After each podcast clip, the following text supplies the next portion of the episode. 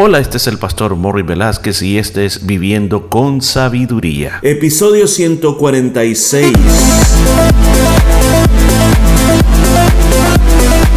Y en el programa de este día estaremos aprendiendo cómo aplicar la sabiduría de Dios a nuestra vida a través del libro de Proverbios. Muchos consejos muy hermosos basados en la palabra de Dios. Todo esto y mucho más en Viviendo con Sabiduría.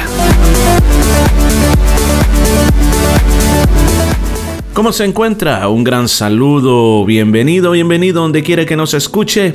Estamos muy contentos aquí para poder estudiar la palabra de Dios juntos. Recuerde que se trata de vivir una vida de sabiduría, una vida la cual la palabra de Dios nos inspira, nos enseña principios de vida, los cuales si usted los cumple en su corazón y se propone a seguirlos, va a ver de que va a tener una vida totalmente diferente. Así que hoy vamos a un capítulo 9, Proverbios capítulo 21. Ya estamos en los últimos 10 capítulos del libro de Proverbios.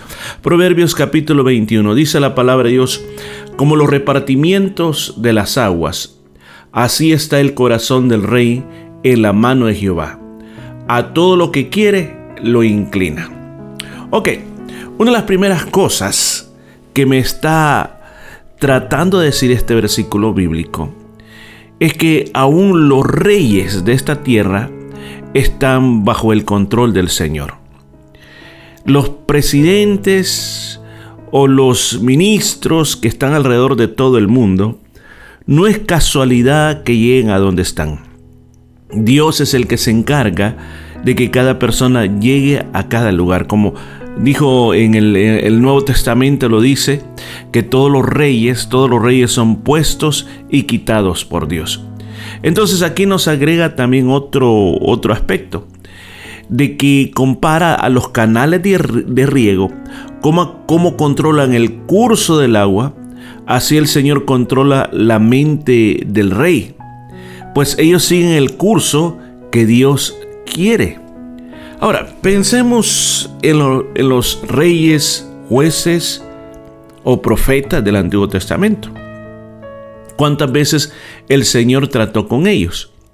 Y los guió a través de todo lo que ellos hacían. Ahora, alguien me preguntará, pero ¿qué pasa con los reyes malos de Israel?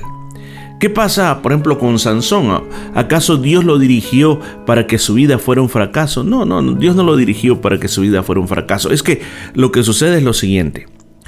Dios tiene un plan, bueno, un propósito excelente para cada individuo, para cada persona. Ahora, el gran problema es qué nosotros hacemos con los grandes planes de Dios. ¿Qué es lo que nosotros hacemos? Guiarnos en el camino, trata de ponernos puertas, trata de ponernos personas para que nos puedan inspirar y poder encontrar el camino. Pero de repente nosotros buscamos el camino incorrecto y nos vamos por el camino incorrecto y vamos por el camino correcto. Pero en el camino, escuchen, en el camino, Dios va usando nuestra conciencia para que nosotros reaccionemos y volvamos al camino. Pero a veces no hacemos caso. Nos, empecinamos en el camino equivocado y finalmente vamos a la destrucción. Por ejemplo, como le pasó al rey Saúl. Que el rey Saúl, ¿cómo terminó sus días? Matándose a sí mismo, echándose sobre su propia espada. Él no hizo caso de todo lo que Dios quería que él fuera en su vida.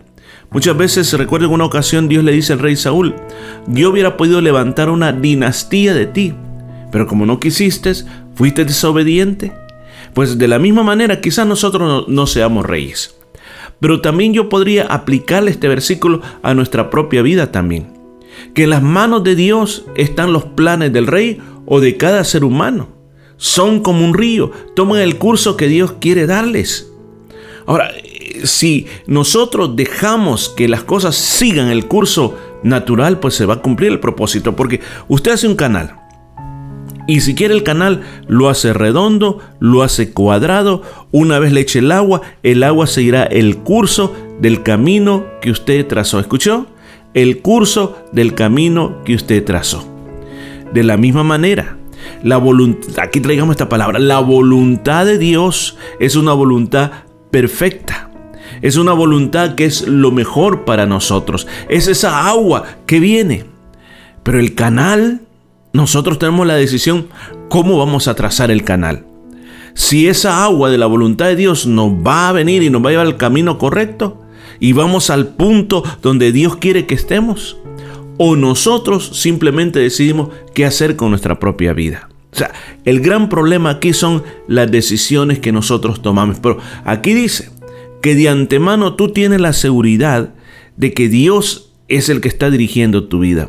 Ojalá que nosotros no nos salgamos de esa dirección, que nos mantengamos firmes como creyentes, que nos mantengamos firmes como personas que amamos a Dios a seguir la voluntad de Dios en la vida. Versículo 2. Todo camino del hombre es recto en su propia opinión, pero Jehová pesa los corazones.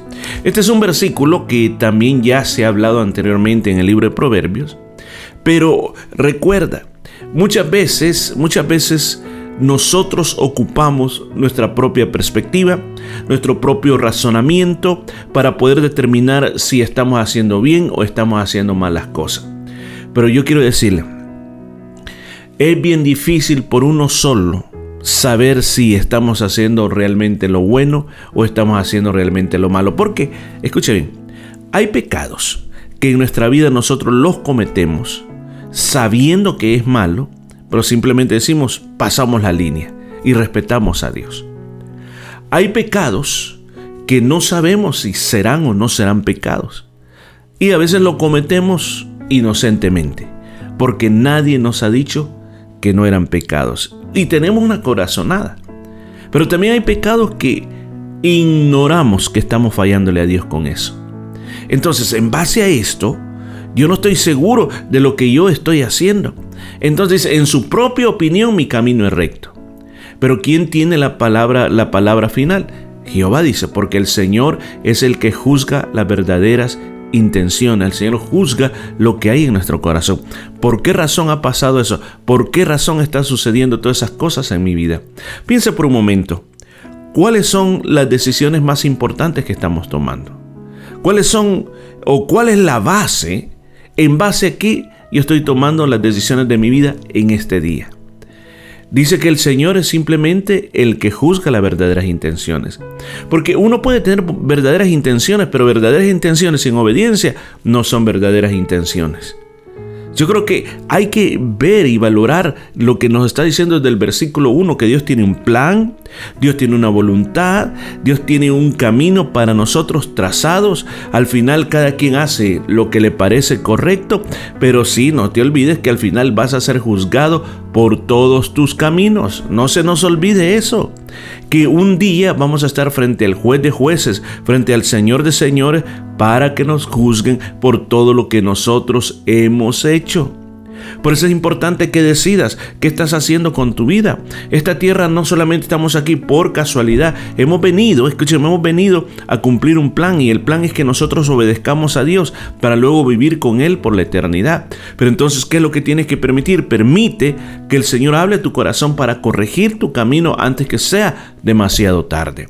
Versículo 3. Hacer justicia y juicio es a Jehová más agradable que sacrificio. ¿Qué nos está queriendo decir este versículo bíblico? Nos está diciendo que al Señor le agrada más que uno se porte bien y sea justo que lo que hacer sacrificios. El Señor le agrada más que las ofrendas y los sacrificios, que se, seamos justos, que practiquemos la honradez. Hay una, una historia bíblica en el Antiguo Testamento del rey Saúl, ya lo mencioné hace un momento atrás, de que el profeta Samuel le dice de que trae un encargo de Dios para él. Él tiene que destruir a todos los amalecitas, no tiene que dejar ni a uno con vida. Tiene que destruirlo todo, todo, todo, aún el ganado. Entonces viene Saúl, va, ataca a los amalecitas, pero cuando mira el ganado, mira que el ganado está muy hermoso, él dice, no, no lo vamos a destruir, nos vamos a quedar para nosotros y para el Señor. Entonces, ¿qué sucede? De que pasado el tiempo, cuando vino Samuel a visitarlo para corroborar que el rey Saúl había obedecido la voz del Señor, llega y, le dice, mira Samuel, he cumplido con la orden del Señor. Y Samuel le dice, óyeme, ¿Qué es ese sonido que oigo de, de becerros? ¿Qué es ese sonido que estoy oyendo ahí atrás de todos esos becerros? Y no solamente ese, ese era el problema, sino que Saúl también había decidido perdonarle la vida al rey de Amalek. O sea, imagínense, no mató los animales que estaba incluido que tendrían que destruir los animales. No mató al rey de Agag, sino al rey de Amalek que se llamaba Agag sino que se lo trajo con él. Ahora, cuando Samuel llega, le hace todas estas preguntas y, eh, Saúl le comienza a decir, sí, yo obedecí, pero lo hice a mi manera. Yo hice la voluntad de Dios, pero lo hice como a mí me pareció mejor. Mire cuál fue la respuesta que le dice Samuel al rey Saúl. Se complace Jehová tanto en los holocaustos y víctimas como en el que se obedezca a las palabras de Jehová. Ciertamente el obedecer es mejor que los sacrificios y el prestar atención que la grosura de los carneros. Porque como pecado de adivinación es la rebelión, ¿escuchó? Como pecado de adivinación. Y como ídolos e idolatría la obstinación, por cuanto tú desechaste la palabra de Jehová, Él también te ha desechado para que no seas rey. Y en el siguiente capítulo, el Señor le ordena a Samuel que vaya y unja a David como rey. Entonces se da cuenta todas las implicaciones que tiene este último versículo. Hacer justicia y juicio es a Jehová más agradable que sacrificio. Es que nosotros no tenemos que confundir toda, voy a ocupar esta palabra, la liturgia cristiana que a veces nosotros queremos hacer. O sea, la apariencia en la casa de Dios, cómo cantamos, cómo ofrendamos, cómo nos vestimos, cómo hablamos de, religión. Muchas veces en eso queremos mostrar que tenemos una buena relación con Dios, cuando la realidad es otra, cuando la, realidad es que somos como el rey Saúl, que somos de, esa, de esta manera como, como, dijo, como le dijo como tú estás en rebelión, Saúl. Tú estás en rebelión, Saúl. Tú estás en una obstinación que tú piensas que estás haciendo lo correcto. Y esto se compara como que tú fueras un adivino. Se compara como que tú fueras un idólatra porque no seguiste al pie de la letra lo que se te dijo. Vamos a ir cerrando este día.